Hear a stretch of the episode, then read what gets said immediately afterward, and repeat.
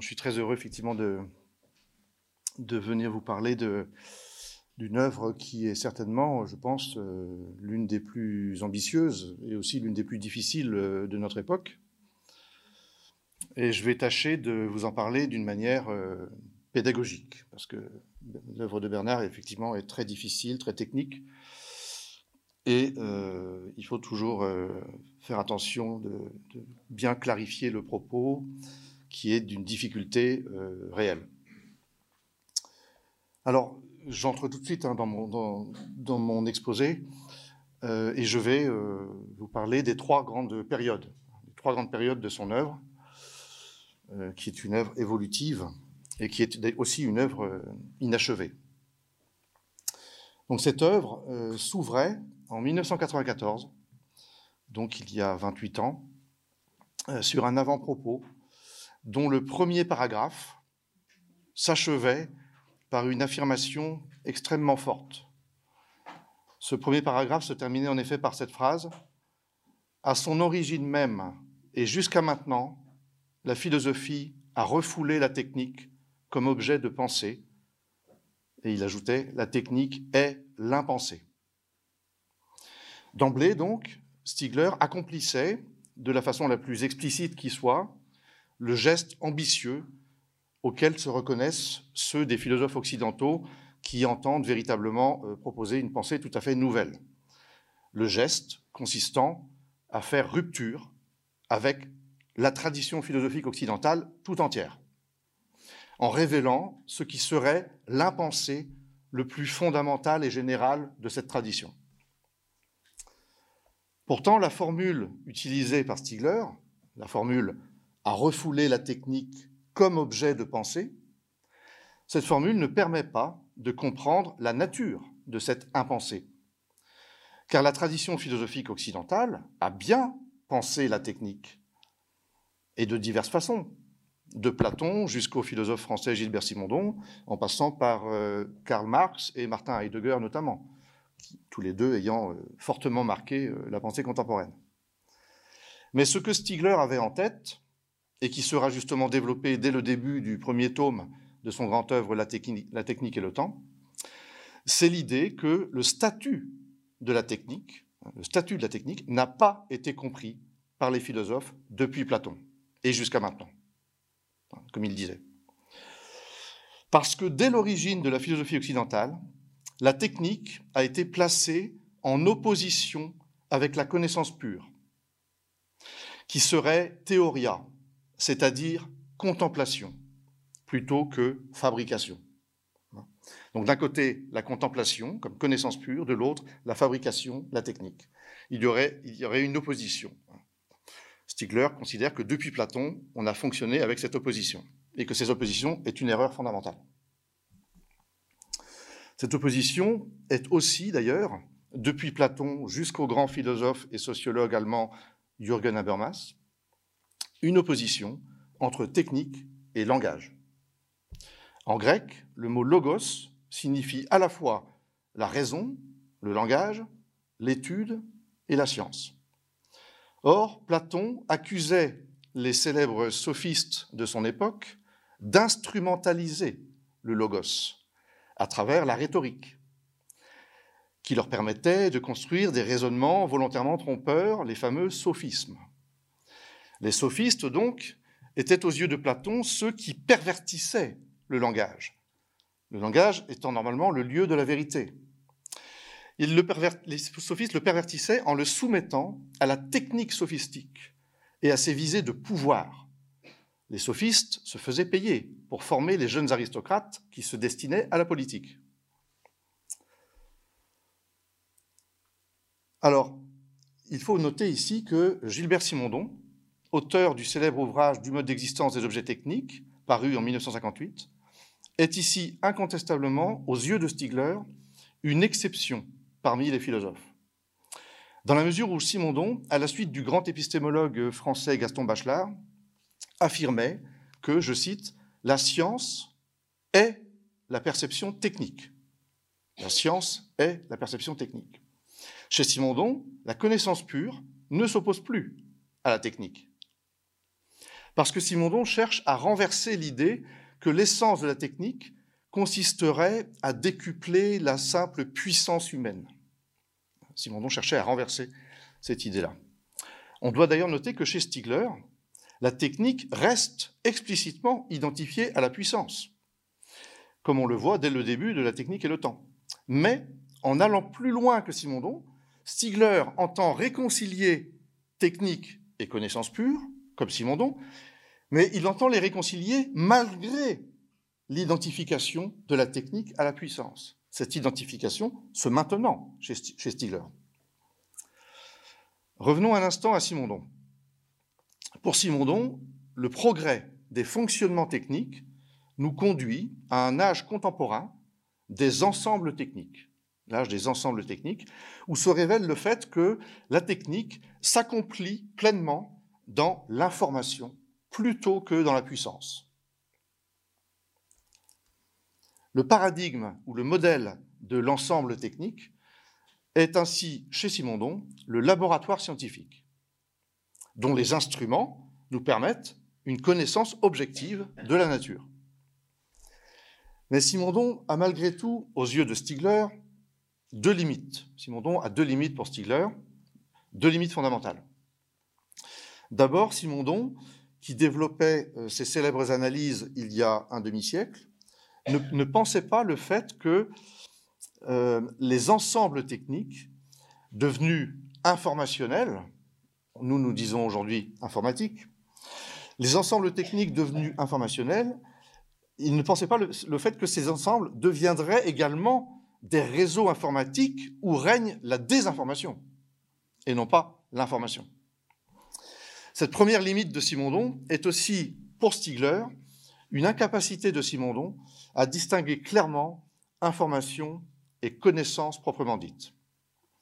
Sur ce point, et soit dit en passant, il me semble qu'il faut en fait considérer la connaissance comme étant en fait un type spécifique d'information, plutôt que d'opposer les deux. S'il est vrai que de toute façon, chez Stigler, tout, tout, autant que chez Simondon, il importe de réconcilier la technique avec la connaissance elle-même. Mais ce n'est pas le lieu donc d'entrer dans, ce genre de, de débat. La seconde limite de Simondon, pour Stigler, est plus fondamentale. C'est une limite beaucoup plus fondamentale. Et c'est en ce point que Stigler peut revendiquer une rupture avec toute la tradition philosophique occidentale, y compris avec Simondon. Car le fameux impensé de la tradition philosophique occidentale ne se limite pas au fait que, depuis Platon, on a opposé la technique à la connaissance pure. L'impensé fondamental que Stigler voit dans la tradition occidentale, cet impensé fondamental possède, enfin, est, autre. Il est autre que ce premier, premier type d'impensé que j'ai donné. Il s'agit désormais de révéler de révéler que le statut de la technique est resté impensé jusqu'à Simondon inclus, parce que nos philosophes ont toujours considéré que l'objet fabriqué, tout ce que nous avons autour de nous là, ils ont toujours considéré que l'objet fabriqué, et là devant, était simplement le résultat, le résultat de la pensée humaine, plutôt que ce qui participe à notre être sujet, capable de penser. Ils ont toujours considéré que ceci était là devant, extérieur à moi et résultant, résultant de la pensée humaine. Alors qu'en fait, ceci est également ce qui me rend capable de penser. Pourtant, ce n'est qu'une chose, mais elle me rend capable de penser. Voilà la thèse extrêmement originale et paradoxale que Stigler va défendre contre toute la tradition philosophique occidentale depuis Platon. Ceci n'est pas purement extérieur à moi.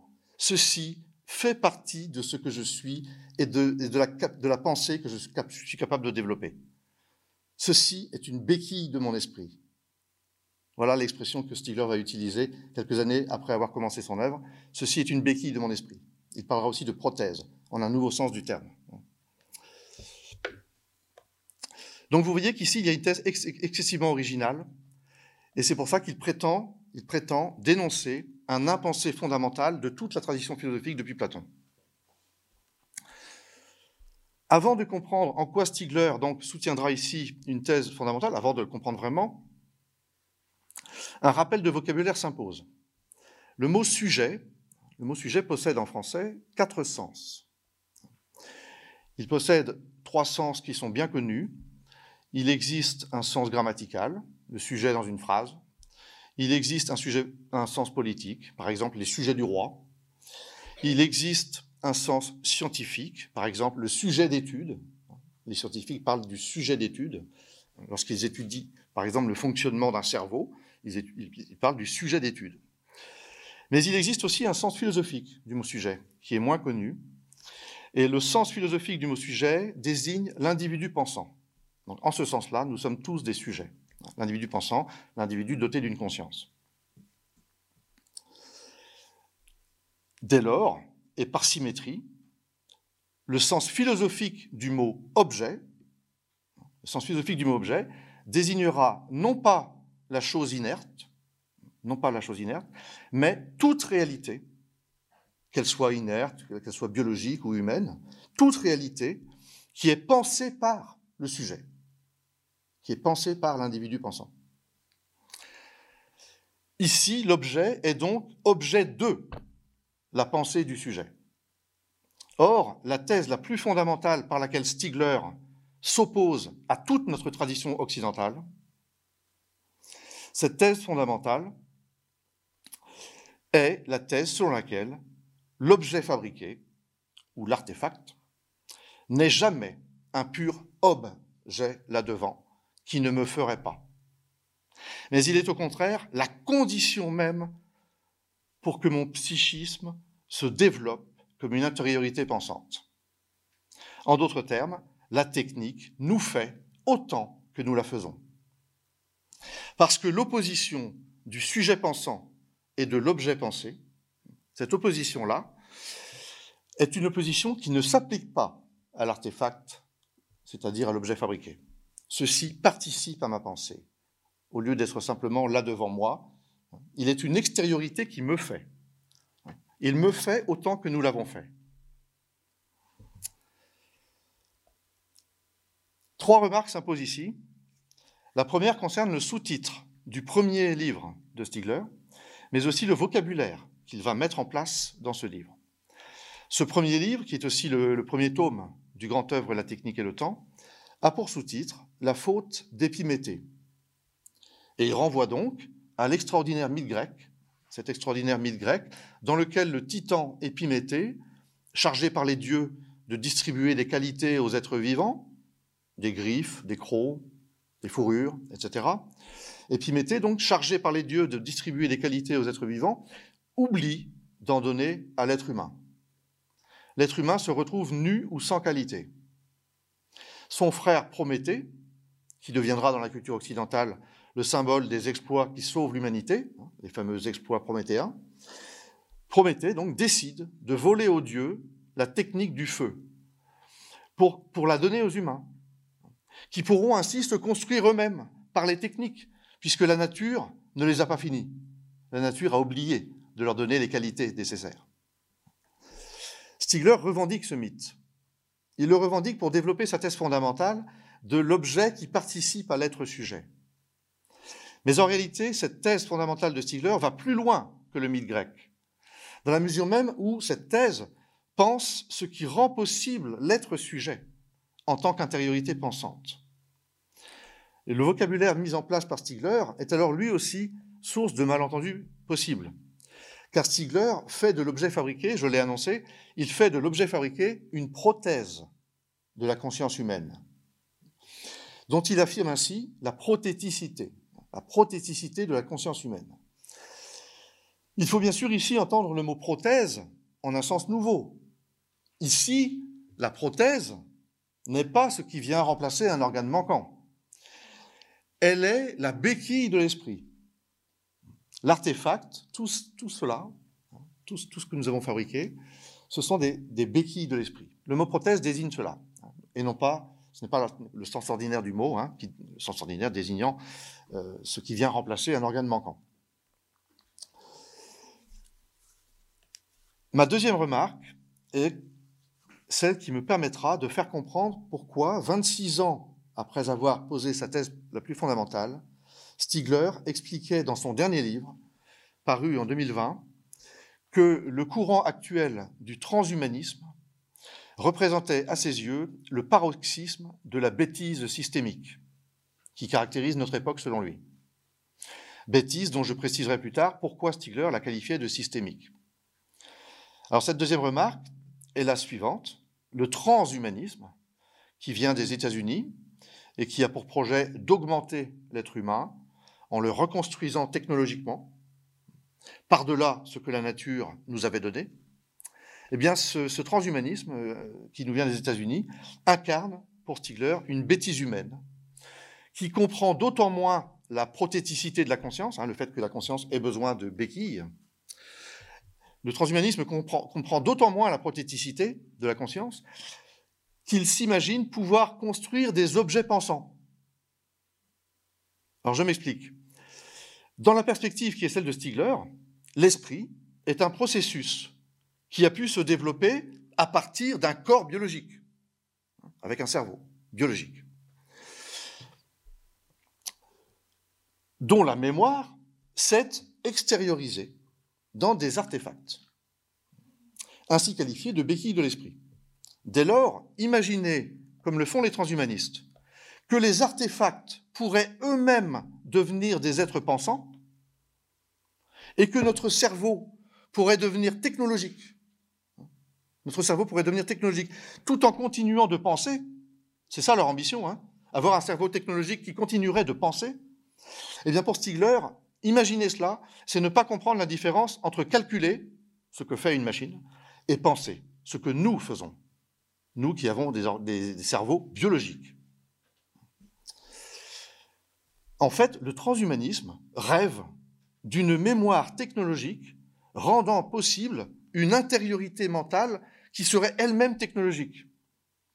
Alors que la prothéticité de la conscience, hein, le fait que nous ayons besoin de ces béquilles hein, pour notre esprit, la prothéticité de la conscience signifie bien plutôt que la mémoire technologique est l'extériorisation d'une mémoire biologique qui seule peut devenir une intériorité psychique. Seul un cerveau biologique peut vraiment penser. Un cerveau technologique ne peut que calculer. Ma troisième remarque concerne ce qui peut être vu comme constituant non pas une contradiction, mais plutôt un subtil paradoxe dans la formule de Stigler que je citais au tout début. La formule la philosophie a refoulé la technique comme objet de pensée. J'ai dit plus haut que cette formule ne permettait pas de comprendre la nature exacte de l'impensé, qui est restée la technique au sein de la philosophie occidentale selon Stigler. Car, je, le rappelle, la philosophie a bien pensé la technique. Elle a pris la technique comme objet de pensée. J'ai alors précisé quelle était la nature de l'impensé tel que Stigler l'identifie lui-même au début de son premier livre. Or, ce qu'il s'agit désormais de voir, c'est un véritable paradoxe, qui est le suivant. Le refoulement dont parle la, formule de Stigler, hein, lorsqu'il dit que la, philosophie occidentale a refoulé la technique comme objet de pensée, le refoulement dont parle la formule de Stigler consiste en réalité à ne pas voir que la réalité, technique n'est jamais un pur objet de pensée. L'artefact est cet objet qui n'est pas objet, puisqu'il participe à ma pensée. Il n'est pas là-devant. Il ne peut pas être réduit à cet objet extérieur. Il est en train de participer à ma pensée, tout en étant un objet. Donc, ce que la philosophie a refoulé, c'est le fait que la formule était trompeuse, la formule de Stigler était trompeuse. Il disait la, philosophie a refoulé, la philosophie occidentale a refoulé la technique comme objet de pensée. Il aurait aussi bien pu dire la philosophie occidentale a refoulé le fait que l'objet technique n'est jamais un pur objet. Il est toujours aussi ce qui participe à mon être sujet. L'artefact, ceci, tout ceci, l'artefact est cet objet qui est le non-objet, participant en fait à mon intériorité pensante. Au lieu donc d'écrire que la philosophie a refoulé la technique comme objet de pensée, il aurait pu écrire que la philosophie n'a pas vu que la technique n'était pas pur objet pour la pensée. Ces trois remarques étant faites, la question qui se pose est désormais la suivante. Puisque les philosophes occidentaux ont toujours manqué la prothéticité de la conscience humaine, hein, le fait que nous ayons besoin de ces béquilles pour notre esprit, puisque les philosophes occidentaux ont toujours manqué cette idée, comment Stigler en est-il venu à cette idée À cette thèse profondément paradoxale et originale? La réponse est en fait double. D'une part, Stigler était un très grand lecteur.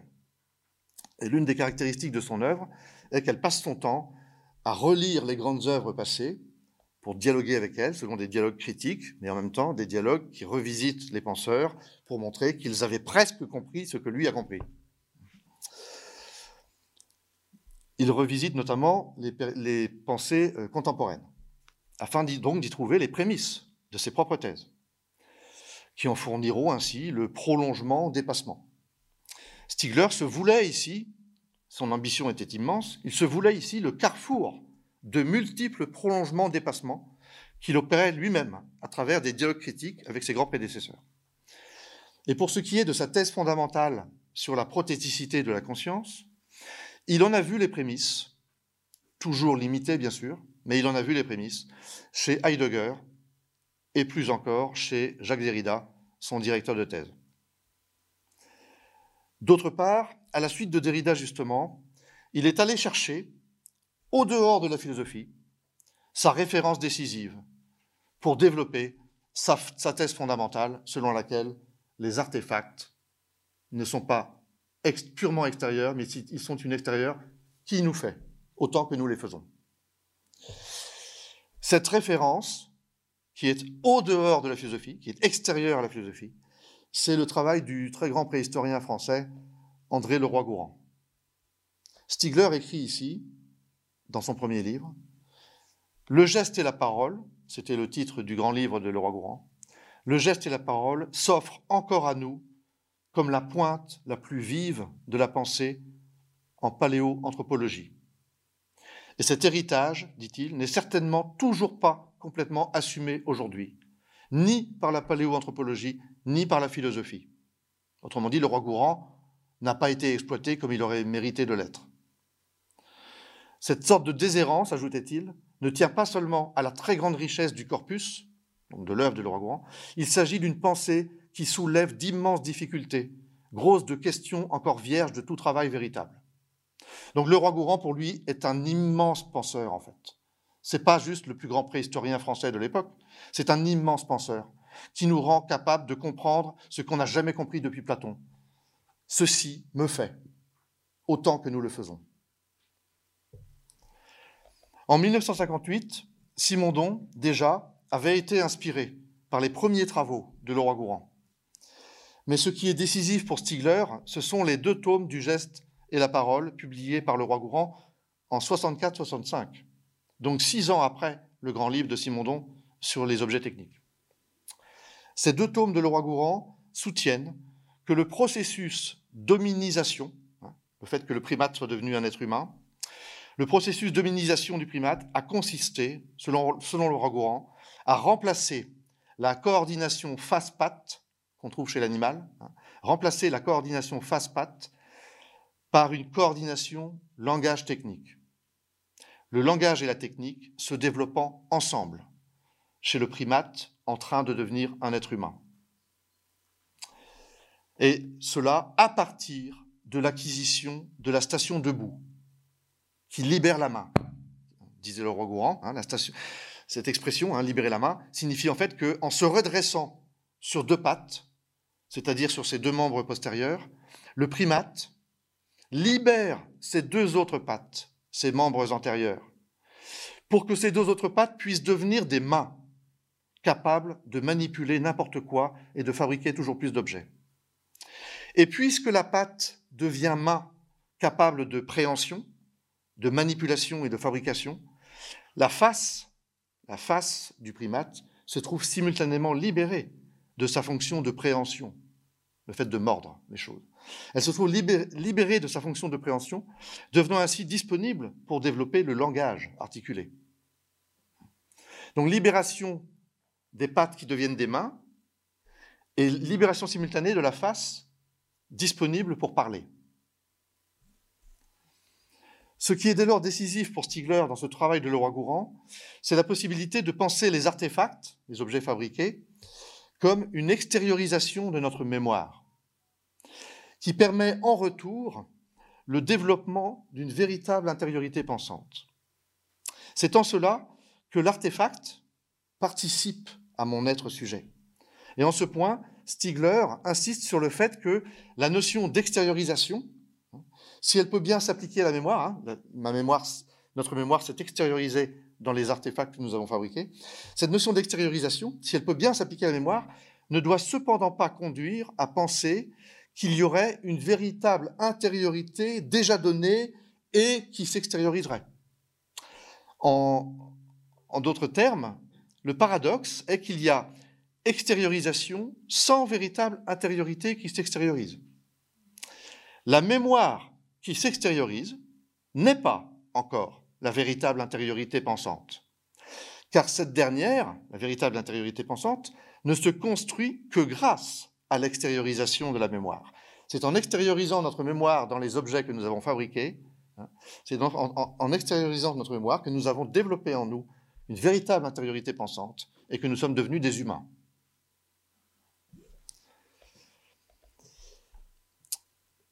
Cela tient au fait qu'en s'extériorisant, donc, la mémoire prend une nouvelle dimension qui rendra justement possible l'esprit, l'esprit comme véritable intériorité. Les artefacts, objets fabriqués, sont la mémoire d'un passé que je n'ai pas vécu et qui est un passé collectif. Où nous comprenons que le paradoxe d'une intériorité fondée sur l'extériorisation de la mémoire est aussi le paradoxe d'un psychisme qui ne devient une véritable intériorité qu'en étant nourri du social, de la relation sociale. Ce double paradoxe pourrait être formulé de la façon suivante. Mon esprit inobservable, seul le cerveau est observable, mon esprit inobservable, c'est-à-dire ce qu'il y a de plus intérieur en moi et qui donc prolonge et dépasse mon corps biologique et son intérieur observable, le cerveau, eh bien cet esprit est en fait rendu possible par la double extériorité des artefacts et de la société dans laquelle je grandis. Sur ce point, Stigler euh, loue Simondon, il le loue, d'avoir compris que l'être humain est indissociablement psychosocial. Nous avons un psychisme qui se développe par la relation sociale. Et de même, la société se développe à travers les psychismes que nous sommes. Donc Simondon avait compris que nous sommes indissociablement psychosociaux. Mais Stigler lui reproche de ne pas avoir compris qu'en réalité, cette euh, réalité humaine euh, psychosociale est une réalité à trois bras psycho, socio, technique. Le troisième bras, c'est donc l'artefact qui nous fait autant que nous le faisons. Puisque l'intériorité pensante ne peut véritablement se construire qu'en extériorisant la mémoire dans des artefacts, l'esprit, mais aussi la dimension spirituelle de la mémoire elle-même, sont dépendants de cette extériorité qui paradoxalement nous constitue. C'est pourquoi Stigler parle de finitude rétentionnelle, la notion de rétention désignant bien sûr en fait ici le, le fait de retenir le passé, le fait de retenir le passé. Donc c'est l'idée de la mémoire. À partir du moment où la protesticité de la conscience, hein, le fait que nous ayons besoin de ces béquilles de l'esprit, à partir du moment où la protesticité de la conscience consiste fondamentalement en cette finitude rétentionnelle, l'artefact, comme prothèse ou comme béquille de l'esprit, sera également nommé rétention tertiaire. Expression qui signifie troisième forme de mémoire. Celle-là même que j'ai nommée dimension spirituelle de la mémoire et qui est nécessaire à la construction d'une véritable intériorité pensante. Alors, troisième forme de mémoire, ça suppose donc qu'il y a deux premières formes de mémoire, dont je n'ai pas encore parlé. Les deux premières formes de mémoire avaient été analysées par euh, l'immense philosophe allemand Edmund Husserl, créateur de ce grand courant philosophique contemporain qu'on appelle la phénoménologie, à laquelle ont appartenu euh, notamment, à des degrés divers, chacun à sa façon, euh, Jean-Paul Sartre, Maurice Merleau-Ponty et Jacques Derrida. Alors la première forme de mémoire, analysée par Husserl, la première forme de mémoire, qui est appelée aussi rétention primaire, est le fait, tout simple, que le vécu du présent, notre vécu, notre vécu du présent, conserve en lui le tout juste passé. On est ici dans l'ordre de la perception, l'ordre très simple de la perception, sans que l'imagination ait besoin d'intervenir. Au contraire, dans la deuxième forme de mémoire, c'est-à-dire la rétention secondaire, qui est en fait ce que l'on appelle le souvenir, tout simplement, c'est le souvenir. Dans la rétention secondaire, la projection vers le passé fait appel à l'imagination, puisque le passé n'est plus le tout juste passé que l'on vient de percevoir. Dans le souvenir, le passé n'est plus le tout juste passé que l'on vient de percevoir. Je peux aller chercher des souvenirs très lointains, et je vais devoir utiliser mon imagination cette fois-ci. Ça ne veut pas dire que le souvenir sera totalement transformé, mais j'aurai quand même besoin d'un geste d'imagination. Je ne peux pas me contenter de la perception du tout juste passé, puisque je vais, chercher, un souvenir qui peut être vieux de 20 ans.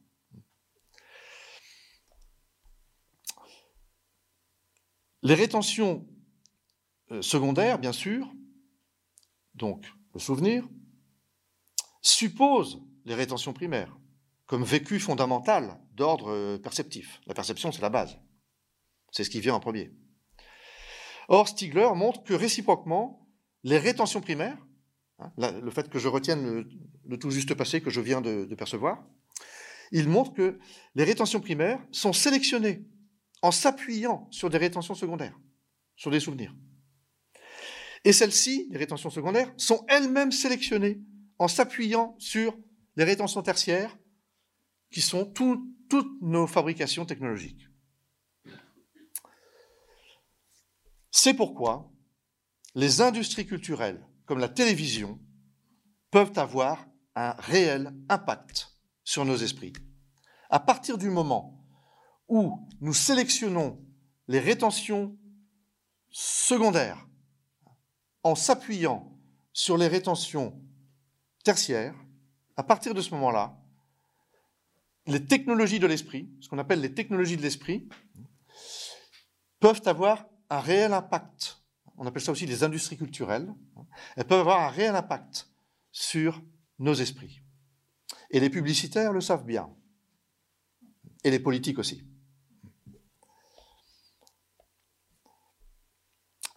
Les industries culturelles comme la télévision, donc, ont un impact. Cela s'explique par l'analyse que Stigler vient de faire avec les rétentions tertiaires qui, servent d'appui pour sélectionner les rétentions secondaires, qui elles-mêmes servent d'appui pour sélectionner les rétentions primaires. C'est pourquoi, également, le tome 3, tome 3 de La technique et le temps, a pour sous-titre Le temps du cinéma et la question du mal-être. Ce mal-être est celui de nos démocraties, dont un ouvrage ultérieur de Stigler, intitulé la télécratie contre la démocratie, montrera que nos institutions de programme, comme euh, l'école, sont aujourd'hui menacées par nos industries de programme, comme la télévision. J'ai parlé jusqu'ici du grand œuvre La technique et le temps, qui a occupé Stigler de 1994 à 2001 avant donc qu'il décide, en 2002, de mettre en attente, ou entre parenthèses, la suite de ce grand œuvre. Parce que les trois tomes n'étaient pas la totalité du grand œuvre. Il y a d'autres tomes qui devaient être écrits. Et bon, j'en parlerai un petit peu. Donc il a décidé de mettre en 2002, entre parenthèses, la suite du grand œuvre, et il s'est consacré à ce que j'appellerais des essais engagés des essais engagés. Ces derniers, qui seront bien sûr dans son esprit des conséquences de ce qu'il avait pensé dans les trois tomes du grand œuvre, vont en fait s'étaler jusqu'en 2020, c'est-à-dire jusqu'à sa mort. Et ils définiront deux nouvelles périodes, deux nouvelles périodes de l'œuvre, selon deux priorités successives qu'il adoptera. On l'aura compris, donc Stigler n'a pas eu le temps de publier la suite du grand œuvre La technique et le temps, dont le projet final tel qu'il l'annonçait pourtant de façon récurrente, euh, comportait des tomes 4 à 7. Il a publié trois tomes et ça devait aller jusqu'à sept tomes pour le grand œuvre. Certains de ces tomes euh, non publiés étant euh, soit partiellement écrits, soit prévus selon un plan déjà précis, sans être écrits. Alors, dans le livre que j'espère pouvoir écrire sur l'ensemble de son œuvre, je consacre l'introduction de mon propos, qui est déjà écrite, à ce caractère inachevé de l'œuvre et à l'évolution du projet du grand œuvre La technique et le temps. Car le projet a été évolutif, en fait. Les choses ont changé dans son esprit. Au début, il n'y avait, pas, sept tomes prévus au début. Ça, a progressivement, ça, a pris de l'ampleur et ça ne sera jamais écrit. Il faudrait aussi prendre le temps, dans ce livre que j'aimerais écrire, euh, d'expliquer certains points très techniques et philosophiquement fondamentaux que je dois ici euh, mettre entre parenthèses, notamment la très difficile question du temps, la question du temps que Stigler entendait revisiter mais aussi la fameuse question de la démonstration de l'existence du monde, dont Stigler, après Heidegger, mais autrement que lui, entend montrer qu'elle n'est justement pas une vraie question. Vouloir démontrer que le monde existe, c'est faire quelque chose qui n'a pas véritablement un sens. Quelles sont donc les deux priorités successivement adoptées par Stigler à partir de l'année 2002 Oui, 2002. Et donc, ils vont définir deux périodes, deux nouvelles périodes. Chacune de ces deux priorités hérite des trois tomes euh, parus de la technique et le temps, et notamment du tome 3.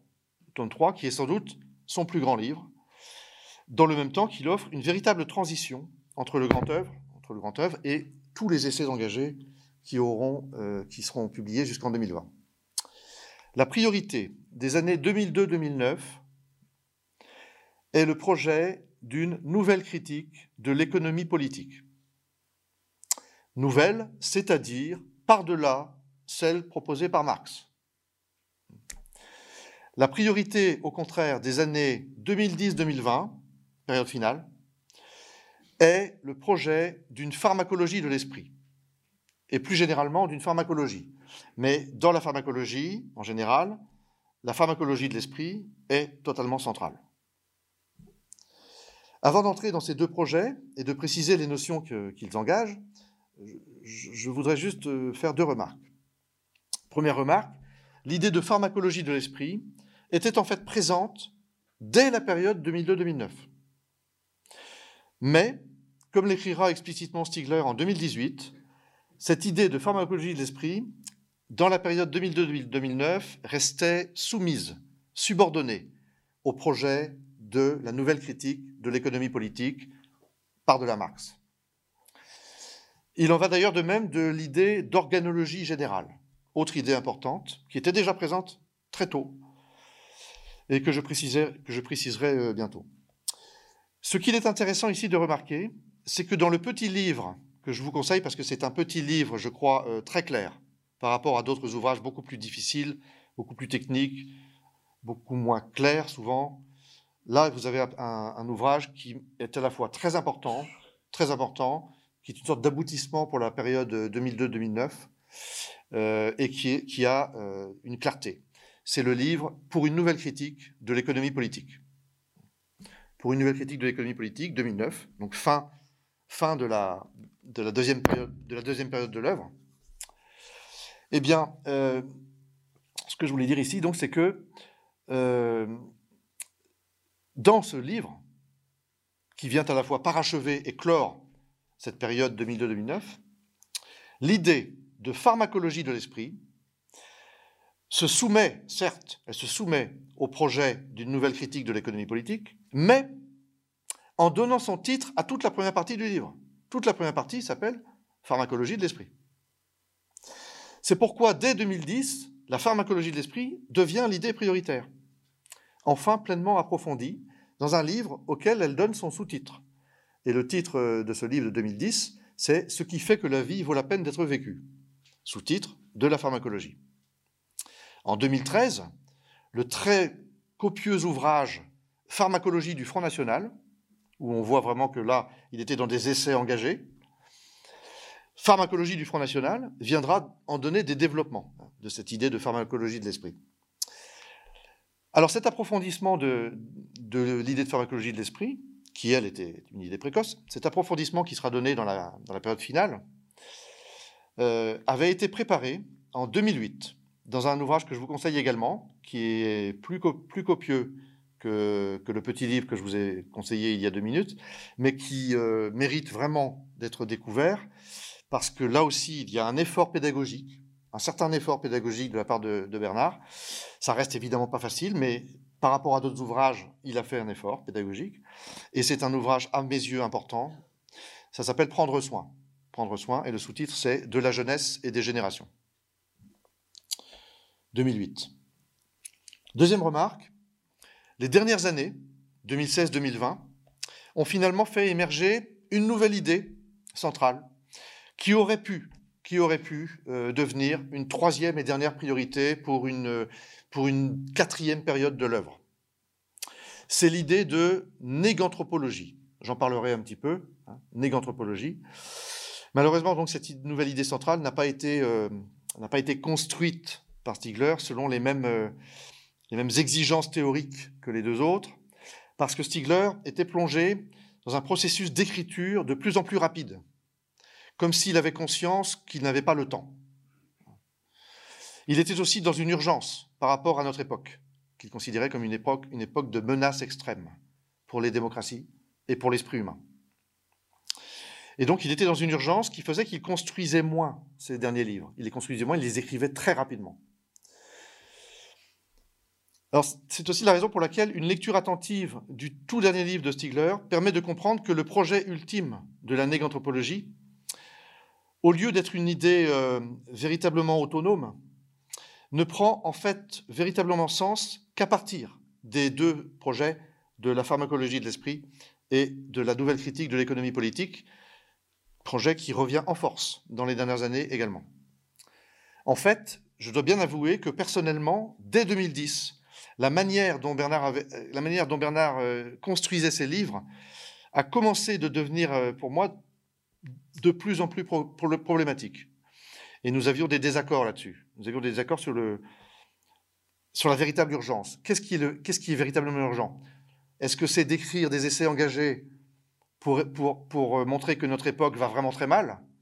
Ou est-ce que l'urgence, c'est de prendre le temps Le temps d'expliquer les choses, de construire les choses, même si, bien sûr, en prenant le temps, on prend le risque que ce soit trop tard. Juste une remarque avant de, reprendre. Je faisais, une, petite remarque sur euh, nos désaccords, qui étaient, à la fois des désaccords théoriques, parce que je ne, je ne suis pas disciple de Bernard, j'ai mon propre projet philosophique et nous étions en, dialogue, parfois euh, avec des, vrais désaccords théoriques. Il y avait aussi des désaccords euh, humains, hein, comme comme ça doit arriver effectivement entre, entre amis. Hein.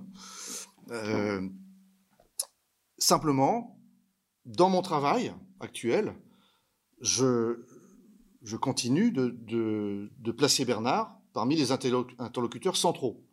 Parce que pour moi, l'ambition et la profondeur de sa pensée, quels que soient les défauts que, je peux parfois euh, euh, lui prêter dans la construction de ses livres, l'ambition et la profondeur de, sa pensée, pour moi, sont tout à fait, euh, pas, unique, pas unique, mais presque. Presque. C'est une profondeur extrêmement rare. Extrêmement rare. Et qui est à la hauteur de l'ambition, parce que l'ambition est, démesurée. Elle est démesurée. On fait rupture avec toute la tradition occidentale, et on veut montrer, hein, c'est ça son projet, montrer que notre époque, c'est l'époque de la menace extrême. D'ailleurs, nous sommes tous en train de le comprendre. Hein. Nous sommes tous en train de le comprendre, que nous sommes dans l'époque de la menace extrême, qui est en fait un ensemble de menaces. La plus grande étant bien sûr la menace écologique, hein. mais il n'y a pas que ça, parce que le problème c'est que ce que Bernard a voulu faire finalement, c'est une forme d'écologie de l'esprit, forme d'écologie de l'esprit. Si nous voulons vraiment prendre soin de la planète, il faut peut-être d'abord prendre soin de nos esprits qui vont très mal, de plus en plus mal. D'où l'idée de bêtise systémique. Et à la fin de, sa, son œuvre, il développait aussi l'idée de folie, bêtise et folie. Et Trump était pour lui, il l'écrit, hein, il l'écrit carrément, hein, que Trump est incontestablement à la fois bête et un peu fou. Et notre époque, notre époque, c'est ça, de plus en plus. C'est une sorte de contagion, contagion de la bêtise systémique hein, et d'une certaine folie. Donc pour moi, son œuvre est l'une des seules, avec également euh, celle de Corinne Pelluchon, mais qui Corinne Pelluchon est d'une autre génération, hein, davantage de ma génération. Elle est en train de construire son œuvre. Elle est intervenue la semaine dernière. Ils font partie des, seuls, pour moi, qui, sont euh, capables d'apporter ce qu'on peut appeler de nouvelles lumières. De nouvelles lumières. Nous avons besoin de nouvelles lumières aujourd'hui. Donc, à ma, manière aussi, je, tente, par le même type d'ambition, de, proposer des analyses qui dialoguent avec euh, celle de Bernard ou avec celle de Corinne Peluchon. Et dans le manifeste pour l'écologie humaine que j'ai publié euh, en février chez Actes Sud, je dialogue, dans le dernier chapitre, je dialogue avec Bernard et, Corinne. Ce, chapitre étant consacré à l'idée de nouvelle lumière. Alors j'en viens maintenant à la période 2002-2009, puisque j'ai fait des remarques, et je vais rapidement parler de cette période euh, consacrée à la nouvelle euh, critique de l'économie politique par de Marx. Alors cette période est d'abord celle des trois tomes de Mécréance et discrédit, des deux tomes de, de la misère symbolique, des deux tomes de Constituer l'Europe, il écrivait beaucoup, hein, Constituer l'Europe qui pose le problème des conditions pour que l'Europe devienne une Europe politique et pas seulement euh, économique. Ces conditions relèvent d'une politique de ce qu'il nomme les technologies industrielles de l'esprit. Et Stigler y prolonge donc l'analyse critique faite par le tome 3 de La technique et le temps, l'analyse critique des industries culturelles, comme la télévision, et de leur impact sur les esprits. Sa pensée s'inscrit en fait ici dans le prolongement dépassement, le prolongement dépassement de ce que l'on peut, euh, de ce que l'on nomme, de ce que l'on nomme le freudo-marxisme. Freudo-marxisme, incarné notamment par euh, le philosophe allemand Herbert Marcuse. Herbert Marcuse avait créé la notion de désublimation, désublimation par symétrie avec la sublimation dont parlait Freud, la sublimation des désirs. Marcuse, penseur marxiste, avait thématisé ce qu'il appelait l'économie libidinale, comme problème devant devenir, central en économie politique. D'où l'idée de freudo-marxisme. Stigler reprend cette perspective pour l'enrichir et la complexifier. Et son, son post-freudo-marxisme, on peut l'appeler comme ça, son post-freudo-marxisme est aussi, et dans le même temps, un prolongement dépassement euh, des analyses de Adorno et Horkheimer, les deux grands maîtres de la fameuse école de Francfort. Ceci le conduit en fait à reprendre le dialogue de fond avec Marx. Le dialogue de fond avec Marx, en tant qu'origine, restait un phare pour les critiques contemporaines du capitalisme. Et c'est pourquoi je voudrais privilégier ici la théorie, que je crois centrale chez Stigler, la théorie de la prolétarisation généralisée. La prolétarisation généralisée, c'est un processus possédant trois phases successives depuis le XIXe siècle. Cette théorie stiglerienne a l'ambition d'aller véritablement au-delà du marxisme, par une critique de ce qu'on peut appeler le devenir consumériste du capitalisme. Le capitalisme est devenu consumérisme, qui nous pousse à consommer. Mais aussi par l'élargissement de la notion de prolétarisation, élargissement que permet la découverte du fait que ceci participe à notre capacité de penser tous ces objets, tous ces artefacts sont nos béquilles de l'esprit. La découverte de, ça, la découverte de ça euh, va modifier bien sûr la façon dont on doit construire euh, l'économie politique. Donc au-delà de Marx.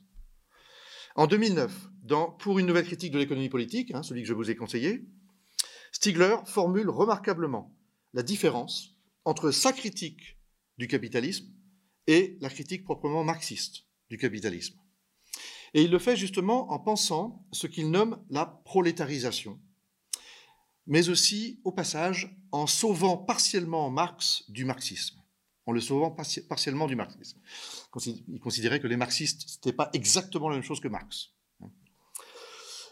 Alors je citerai et commenterai ici un long passage où tout se connecte, tout se connecte de manière magistrale.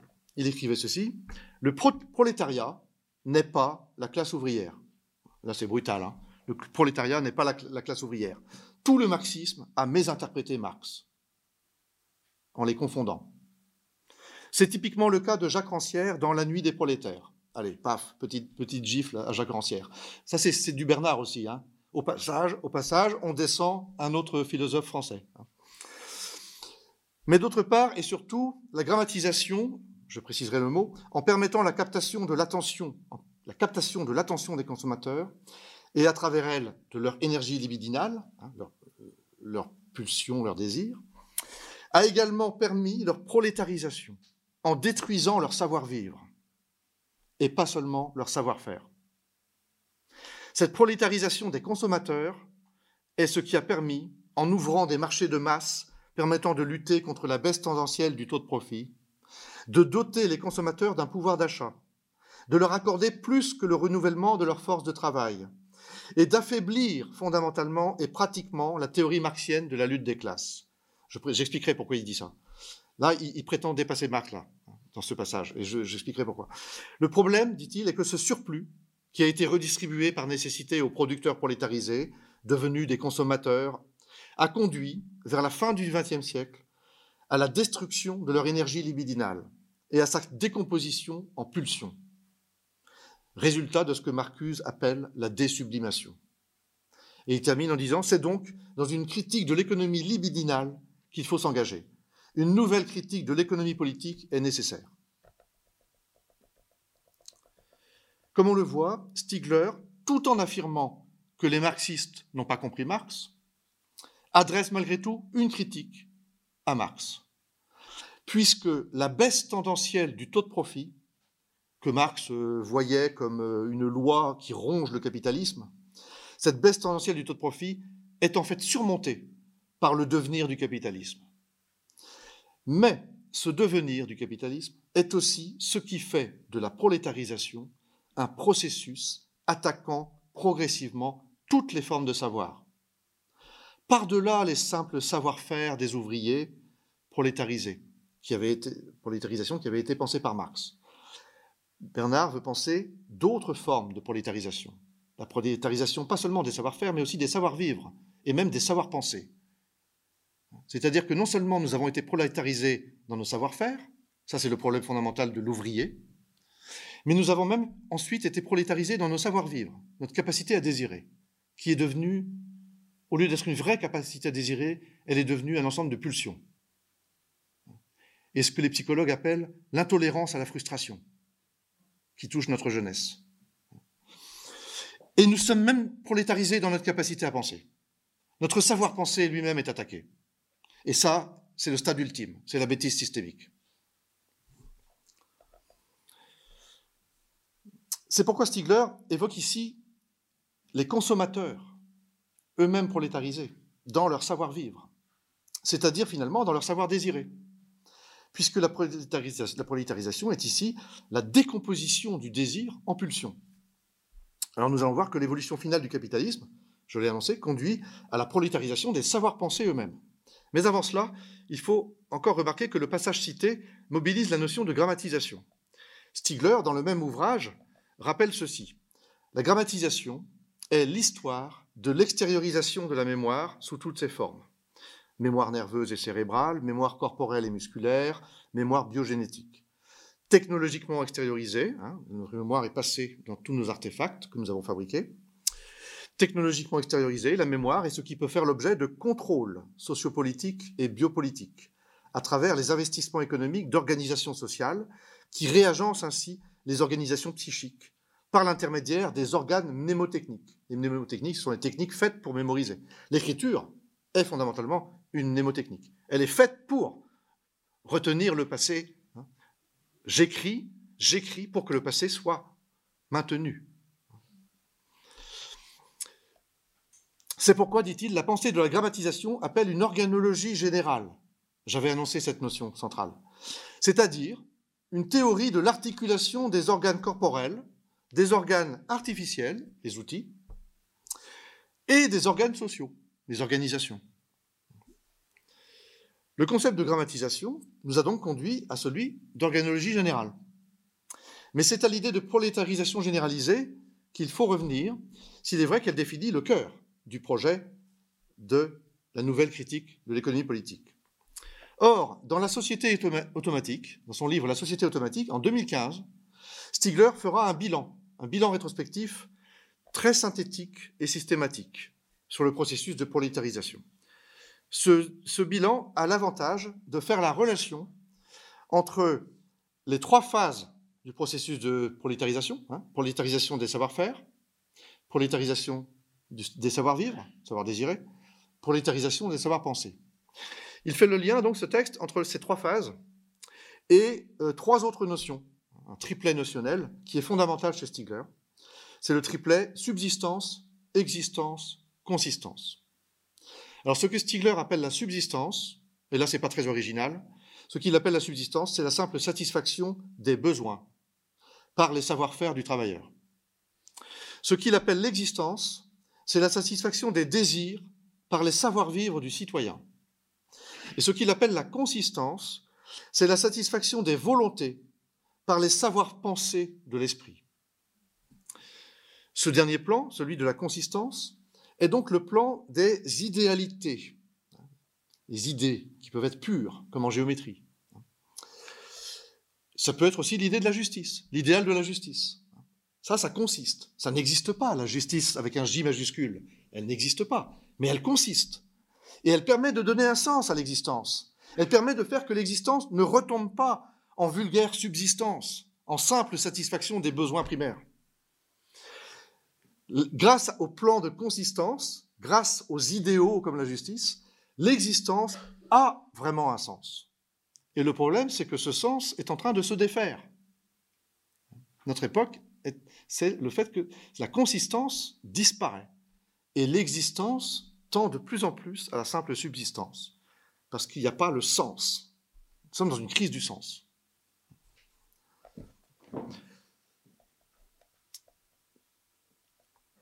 Alors, j'en viens pour terminer rapidement à la période 2010-2020. La pharmacologie de l'esprit devient prioritaire, l'idée devient prioritaire, au lieu d'être soumise à la critique de l'économie politique. Le pharmacone, pharmacologie, c'est lié à l'idée de pharmacone. Le pharmacone, c'est à la fois le, le poison et le remède. Et les objets que nous fabriquons, nos artefacts, sont cela. Ils sont des pharmacas. Ils sont à la fois des poisons possibles. La télévision peut devenir un vrai poison. Les réseaux sociaux peuvent devenir de véritables poisons. Mais ils peuvent aussi être le remède. Le pharmacone, c'est ça. C'est à la fois le poison et le remède. Tous nos artefacts sont à la fois des poisons possibles et des remèdes possibles. Et ça, c'est donc, l'idée que va développer la pharmacologie de l'esprit. Elle est fondamentalement, d'une part, une analyse du devenir technique au sein du capitalisme et des conséquences psychosociales de ce devenir technique, et d'autre part, elle est une recherche de critères qui conduira Bernard à vouloir repenser la différence entre le simple fait et le droit jusqu'à faire de cette différence le paradigme ou le modèle de la consistance et de ce qui donne un sens à l'existence. Mais il s'agit vraiment de repenser la différence entre le fait et le droit, de ne pas en rester à la manière dont on a pensé cette différence jusqu'à présent. Alors je voudrais quand même privilégier, pour terminer, le devenir technique au sein du capitalisme. Dans la Société de l'invention en 2015, il, il écrit ceci. Le numérique, donc dernière phase, dernière phase fondamentale du devenir technique, le numérique permet d'unifier tous les automatismes technologiques. Automatismes mécaniques, électromécaniques, photoélectriques, électroniques, etc. Il permet de l'unifier en implantant, dit-il, du producteur au consommateur des capteurs et des actionneurs et les, et les logiciels afférents par l'intermédiaire du produit. C'est cette complète intégration du système technique par le numérique qui rend possible l'intégration fonctionnelle des automatismes biologiques, psychiques et sociaux, et donc le contrôle de nos esprits. Le numérique, c'est vraiment l'aboutissement de la technique comme un système.